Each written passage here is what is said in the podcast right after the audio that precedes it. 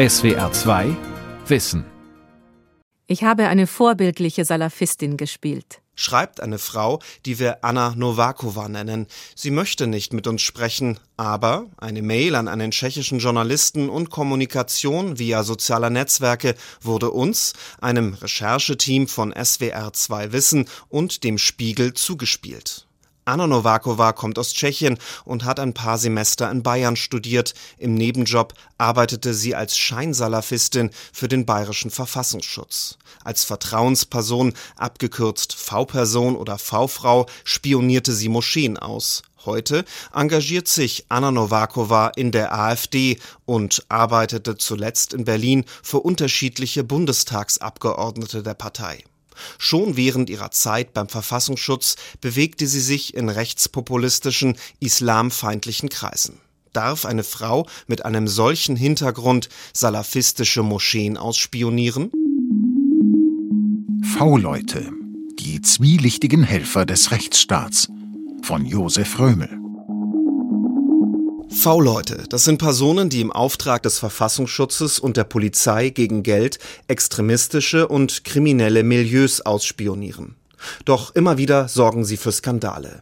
Ob sie in der islamistischen, der linksextremen oder der Neonazi-Szene unterwegs sind, immer wieder werden Fälle von V-Leuten bekannt, die eigene Ziele verfolgen, ein doppeltes Spiel treiben oder unzureichende Informationen liefern. 2013 kommt Anna Novakova nach Regensburg, belegt an der dortigen Universität das Fach Deutsch-Tschechische Studien. In dieser Zeit interessiert sich die gebürtige Tschechin für Islamismus. Ihre Forschungsneugier treibt sie in Moscheen. Dort will sie mitbekommen haben, wie radikal, salafistisch die dortigen Muslime waren. In der uns zugespielten Mail an den tschechischen Journalisten schreibt sie Ich habe mir gesagt, dass diese Erkenntnisse nicht ungenutzt bleiben sollten. Und deshalb habe ich eine Mail an die zuständigen Sicherheitsorgane geschickt. Es gibt Fotos aus dieser Zeit. Anna Novakova vor einer Salafistenmoschee in München neben einer Frau im Nikab, ein Schleier mit Augenschlitzen. Wir machen diese Muslima ausfindig. Sie bestätigt, Novakova sei in ihrer Moschee zum Islam konvertiert. Von ihrer Arbeit für den Verfassungsschutz habe man nichts geahnt. Die Spionin selbst schreibt über ihre fast zweijährige Tätigkeit. Ich habe ein ziemlich erschöpfendes Doppelleben geführt. Ich habe mehrmals pro Woche unterschiedliche Moscheen besucht. Ich habe beten und lesen auf Arabisch gelernt. Im Laufe der Zeit habe ich Nikab getragen. Im Rückblick muss ich zugeben, dass das ziemlich riskant war. Ich habe Fotos gemacht, ich habe Namen gesammelt, auch Telefonnummern und Adressen. Mit dem Nachrichtenmagazin Der Spiegel und mit SWR 2 Wissen will Anna Novakova kein zitierfähiges Interview führen. Auch auf unsere schriftlichen Fragen geht sie nicht ein, lediglich im Hintergrund können wir miteinander sprechen. Beim bayerischen Verfassungsschutz lief sie unter dem Decknamen Maya. Sie bekam mehrere tausend Euro insgesamt. Unsere Recherchen zeigen, dass sie sich dem Verfassungsschutz selbst angedient hat. Verfassungsschützer in anderen Bundesländern sind in solchen Fällen eher zurückhaltend.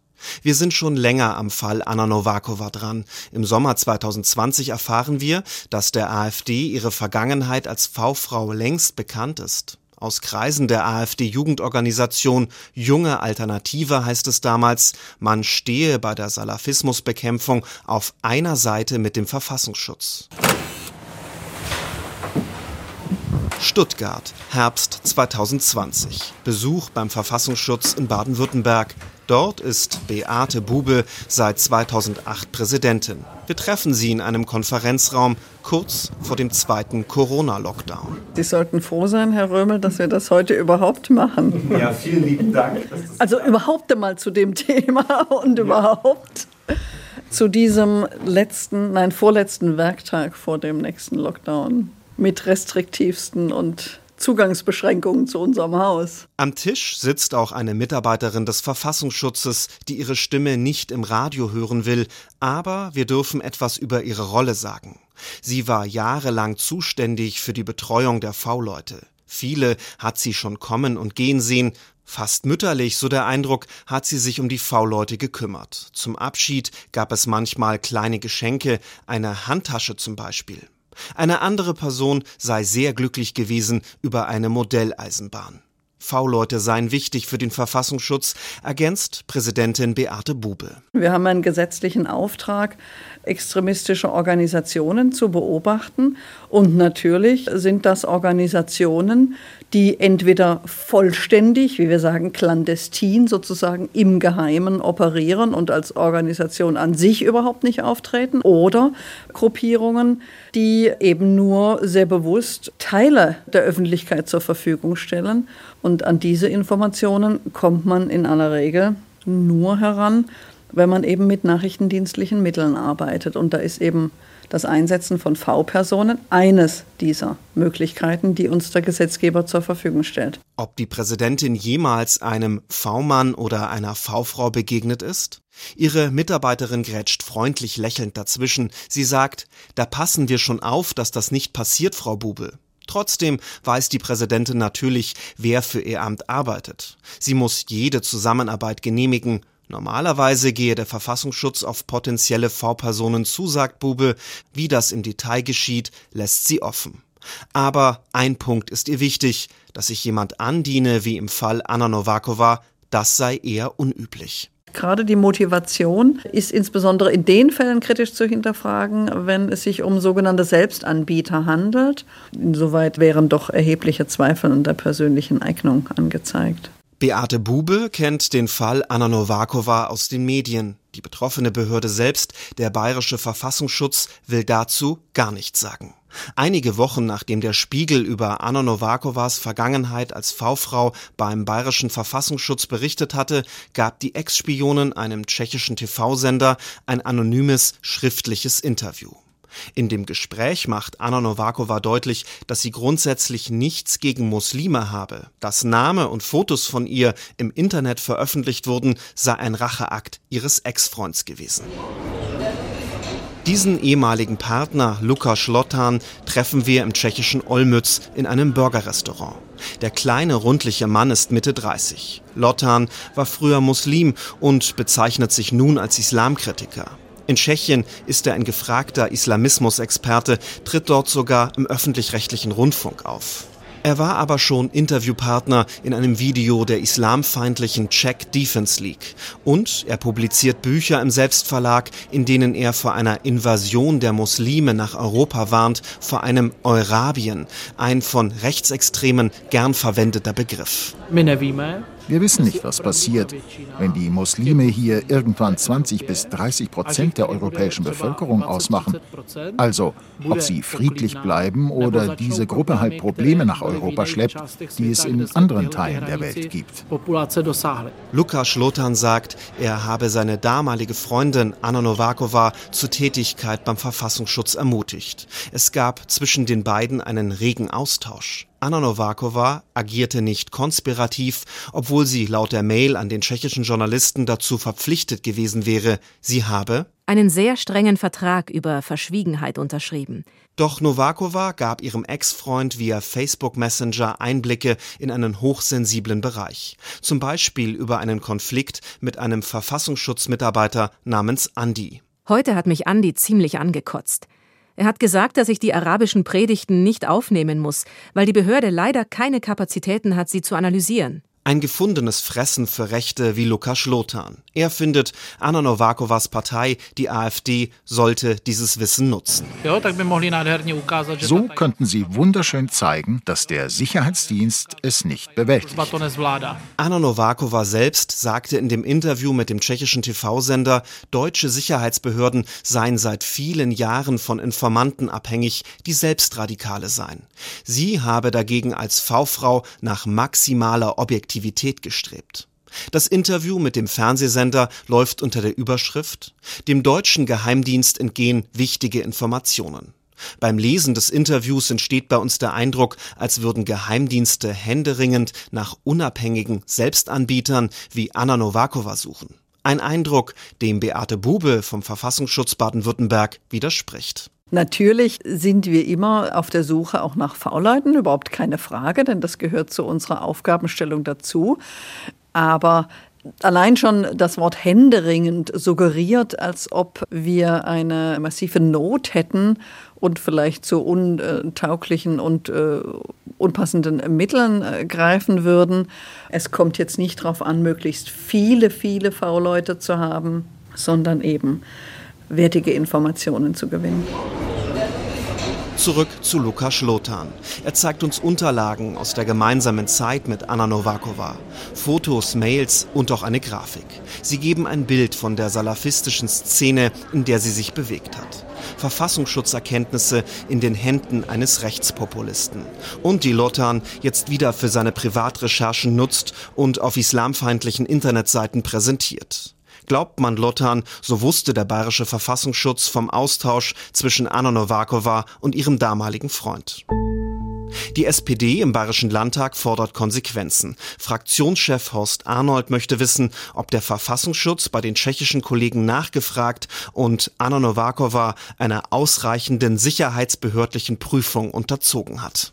Horst Arnold war früher Staatsanwalt, hat selbst Ermittlungen rund um das Milieu von V-Leuten erlebt.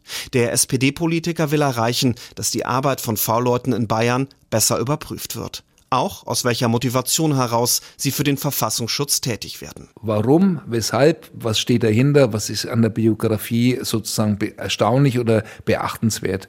Und das muss das tägliche ABC sein im Umgang mit solchen VPs. Das muss auf Herz und Nieren geprüft sein, bevor so eine VP-Zusage erfolgt. Horst Arnold sitzt im parlamentarischen Kontrollgremium des Landtags. In diesen Gremien überwacht eine Handvoll Parlamentarier auf Landes- und Bundesebene die Arbeit der Nachrichtendienste.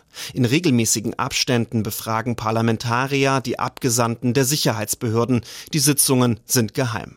Und die Abgeordneten haben nur eingeschränkte Kontrollmöglichkeiten.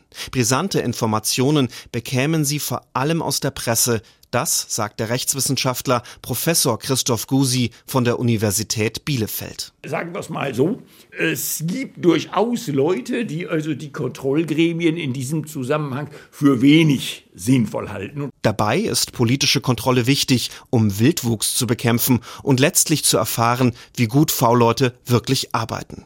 Der Rechtswissenschaftler Christoph Gusi saß auf Bundes- und Landtagsebene in mehreren Untersuchungsausschüssen, die sich mit dem NSU, dem sogenannten nationalsozialistischen Untergrund beschäftigten. Unter den Augen von V-Leuten geschah eine rechtsextreme Mordserie in Deutschland. Die Sicherheitsbehörden seien an der Nase herumgeführt worden, sagt Gusi. Das bedeutete also im Klartext, dass die V-Leute hier also eine Art Doppelspiel spielten, so wie Doppelagenten in Spionageromanen, was dann wiederum zur Folge hatte, dass der Verfassungsschutz zum Teil Informationen entweder bekam, die unseriös waren, oder aber Informationen nicht bekam, die notwendig waren. Haben die Verfassungsschutzämter aus dieser NSU-Erfahrung ihre Lehren gezogen? Im Verfassungsschutz Baden-Württemberg zeigt uns Präsidentin Beate Bube ein Papier der Ständigen Konferenz der Innenminister der Länder aus dem Jahr 2012. Dort steht, dass Verfassungsschutzämter bundesweit transparenter arbeiten wollen.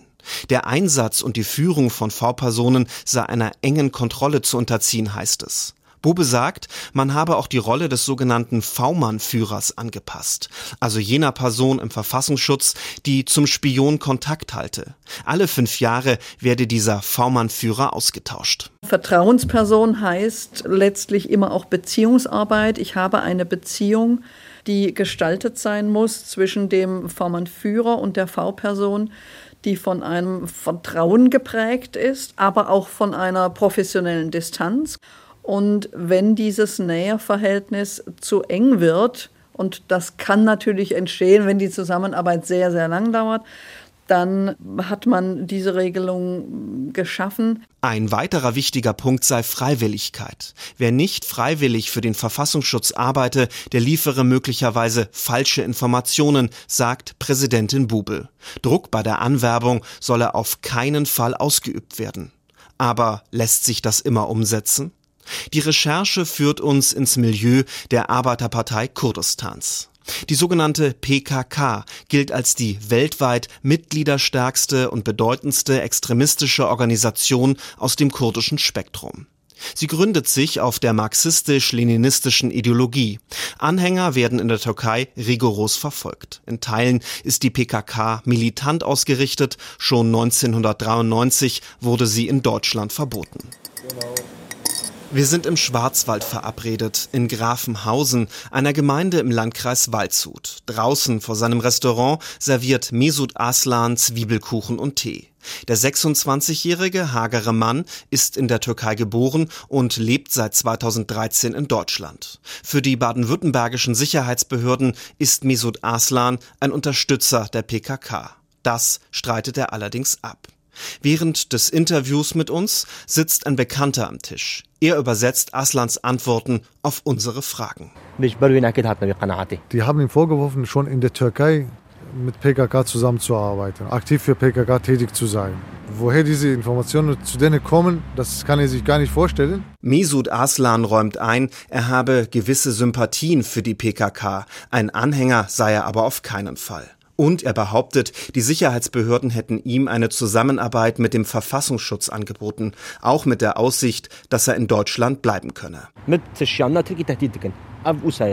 Er geht sogar eine Stufe höher, nicht unter Druck gesetzt, sondern richtig gedroht. Das bei ihm trifft es sogar als Drohung. So, so hat er das gefühlt, weil er wurde immer wieder mit äh, Abweisung oder Zurückweisung in die Türkei gedroht. Und die wussten ganz genau, das ist sein Schwachpunkt. Mesut Aslan berichtet, er habe das Angebot der Verfassungsschützer abgelehnt. Im Sommer 2020 erhält er einen Bescheid, er wird aus Deutschland ausgewiesen. Dagegen will er jetzt gerichtlich vorgehen. Doch stimmt seine Geschichte? Aslan zeigt uns das Protokoll des sogenannten Sicherheitsgesprächs mit der Polizei, dem Verfassungsschutz und der Ausländerbehörde. Dass ihn der Verfassungsschutz rekrutieren wollte, geht daraus allerdings nicht hervor. Der Verfassungsschutz Baden-Württemberg erklärt auf Anfrage, man habe niemals vorgehabt, Mesut Aslan als V-Mann zu rekrutieren. Seine Geschichte könne schon deshalb nicht stimmen, weil für die Anwerbung von V-Leuten eine bestimmte Abteilung im Verfassungsschutz zuständig ist. Diese sei bei dem Sicherheitsgespräch gar nicht dabei gewesen.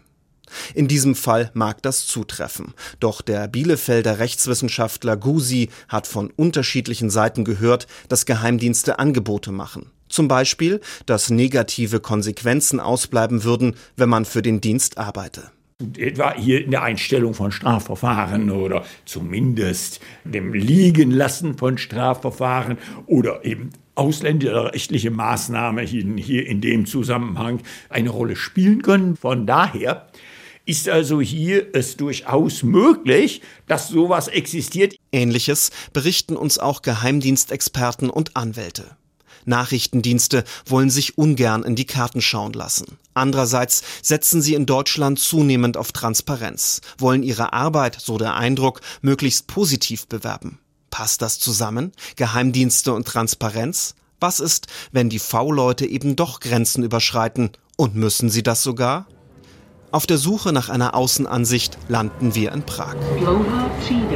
Eine Fahrt mit der Tram durch die tschechische Hauptstadt, ein Treffen mit Andor Schandor. Bis 2002 war er Chef des militärischen Nachrichtendienstes in Tschechien, nun ist er Sicherheitsberater. Eines stellt er gleich klar. Es ist wichtig zu sehen, dass das Leben der Geheimdienste in vielem anders ist als das normale Alltagsleben. Und es ist sehr anstrengend, Parallelen zwischen dem Leben der normalen Bürger und der Tätigkeit der Geheimdienste zu suchen. Eine eigene Welt. Den Fall seiner Landsfrau Anna Novakova, der jetzigen AfDlerin und früheren Spionin im Islamistenmilieu, hat er verfolgt. Andor Schandor findet es unglücklich, dass der Ex-Freund von ihrer Tätigkeit beim Verfassungsschutz wusste, als sie noch aktiv war, und dann sei der Fall 2016, wenn auch anonym, in den tschechischen Medien gelandet. Diese Arbeit ist nichts für Rockstars. Diese Arbeit ist nichts fürs Showbusiness. Wenn Sie auf den Titelseiten landen möchten, können Sie nicht für den Geheimdienst arbeiten. Sie müssen mit beiden Füßen fest auf dem Boden stehen. Sie müssen permanent nachdenken und permanent vorsichtig sein. Der ehemalige Geheimdienstchef Andor Schandor sagt, dass Dienste ihre V-Leute im Griff haben sollten. Vorsicht ist geboten in dieser gefährlichen Parallelwelt. Zu ihr gehörte auch der Ex-Dschihadist und ehemalige V-Mann Irfan Pezi.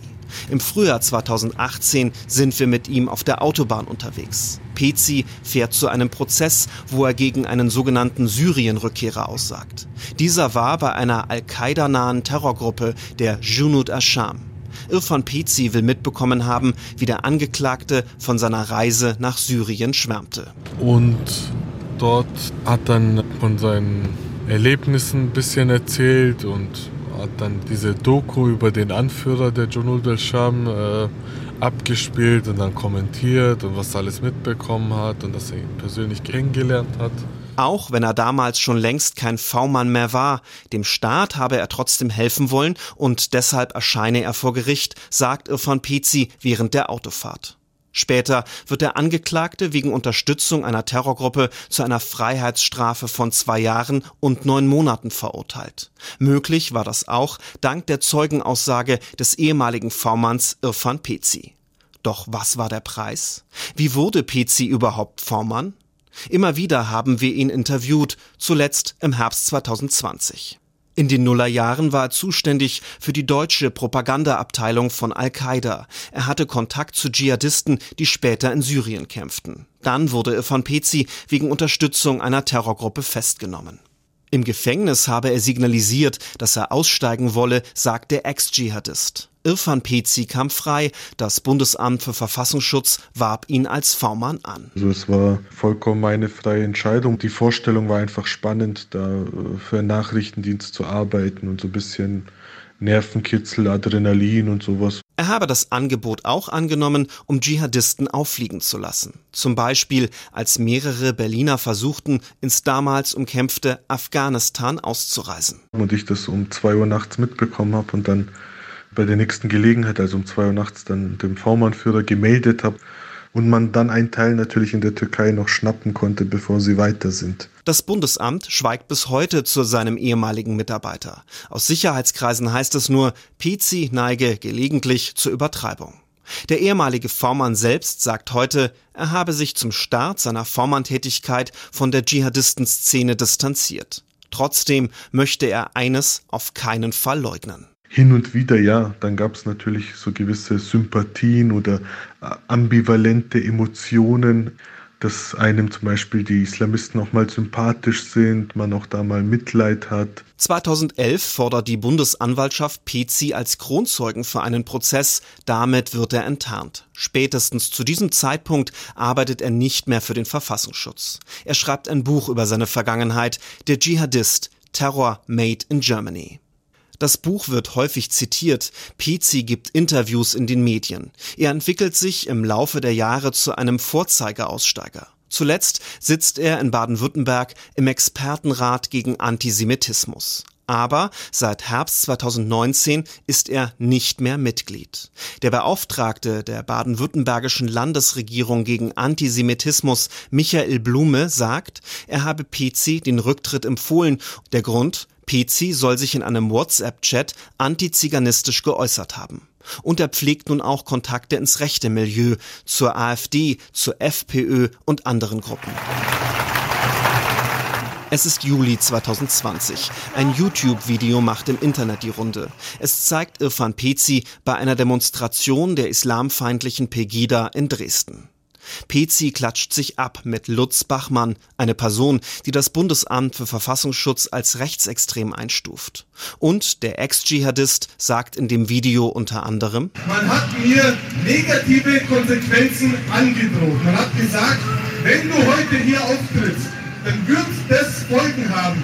Und hier fängt schon mal das Problem an mit der angeblichen Meinungsfreiheit in Deutschland. Dass man sagt, du kannst alles sagen, aber das wird Konsequenzen für dich haben. Hat sich der Dschihad-Aussteiger und Ex-V-Mann Irfan Pezi re-radikalisiert? Er verneint das. Er sei unabhängig, habe für seinen Auftritt bei Pegida kein Geld erhalten. Überhaupt stelle er die Frage, ob solche Gruppen wirklich islamfeindlich seien. Bei der NPD dagegen würde er niemals auftreten. Er sei gegen Attentate jeglicher Art. Im Messenger-Dienst Telegram betreibt Pezi einen Kanal, in dem er Stellung bezieht, wenn islamistisch motivierte Anschläge passieren. Der Kanal läuft unter dem Namen Islamistenjäger. Damals, als ich enttarnt wurde, haben Islamisten so einen Steckbrief veröffentlicht mit dem Titel äh, Hungrige Löwen jagen Irfan P. hieß es, glaube ich, damals. Ja. Und das ist so immer so in Erinnerung geblieben, so dieses Jagd. Ja. Also ich werde gejagt, hungrige Löwen jagen mich und so weiter. Und da habe ich mir gedacht, so da drehe ich den Spieß mal um. Ja. Jagd in dem Sinne, dass ich aufkläre, dass ich Islamisten enttarne und so weiter, ja, mit meinen Recherchen, mit meinen Videos, mit meinen Veröffentlichungen. Pezi bietet sich heute als Sicherheitsberater für Unternehmen an. In dieser Branche soll seine Vergangenheit als ehemaliger Al-Qaida-Propagandist und V-Mann sogar Eindruck machen. Er kann damit werben. Gleichzeitig hofiert ihn das rechte Milieu als Aktivisten und Islamismusexperten. Schadet einer wie Irfan Pezi dem Ansehen des Verfassungsschutzes? Zurück im Verfassungsschutz Baden-Württemberg am Tisch mit Präsidentin Beate Bube und ihrer Mitarbeiterin, die früher V-Leute betreut hat. Die Mitarbeiterin sagt, in den meisten Fällen laufe die Zusammenarbeit hervorragend. Das öffentliche Bild der V-Leute sei vollkommen verzerrt durch einige wenige, die die Öffentlichkeit suchten. Präsidentin Beate Bube nickt zustimmend. Immer wieder hört sie die Kritik, der Staat dürfe nicht mit Extremisten kungeln und es könnten doch Beamte die Arbeit der V-Leute übernehmen. Das hält Bube aber für wenig hilfreich. Insbesondere auch im Bereich des internationalen Extremismus und Terrorismus würde man sehr schnell an Grenzen stoßen, was Sprachkenntnisse angeht, was einfach die Möglichkeit des Einschleusens in entsprechende Gruppierungen eines Beamten angeht. Beate Bube liegt viel daran zu belegen, dass der Verfassungsschutz und auch die V-Leute gute Arbeit leisten. Und doch stoßen Geheimdienste hier an ihre Grenzen, weil sie eben nicht alles öffentlich sagen und öffentlich belegen können, sagt der Rechtswissenschaftler Christoph Gusi. Das Grundproblem bei der Verzerrung des Bilds der Nachrichtendienste liegt darin, dass diese Nachrichtendienste einerseits geheim arbeiten, andererseits dann aber auch ihre Erfolge nirgends in der Öffentlichkeit präsentieren können. Das heißt im Klartext, wenn der Nachrichtendienst einen Erfolg hat, dann schmücken sich damit andere Behörden. Hatte er einen Skandal, dann kommt es an die Öffentlichkeit und der Nachrichtendienst steht am Pranger. Letztlich braucht es verlässliche, aufmerksame und engagierte Politiker in den parlamentarischen Kontrollgremien. Personen, die sich mit Geheimdienstarbeit identifizieren können, aber dennoch kritisch sind. Sicherheitsbehörden müssen verstärkt dazu gebracht werden, dass sie mehr preisgeben in diesen Gremien. Auch über das, was schiefläuft, um dann Probleme aufzuarbeiten. Parlamentarier an diesen Ausschüssen sind zur Geheimhaltung verpflichtet, aber sie können internen Druck auf die Verfassungsschützer ausüben und hartnäckige Fragen stellen, wenn sie merken, dass etwas falsch läuft mit den V-Personen.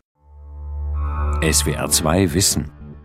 Manuskripte und weiterführende Informationen zu unserem Podcast und den einzelnen Folgen gibt es unter swr2wissen.de.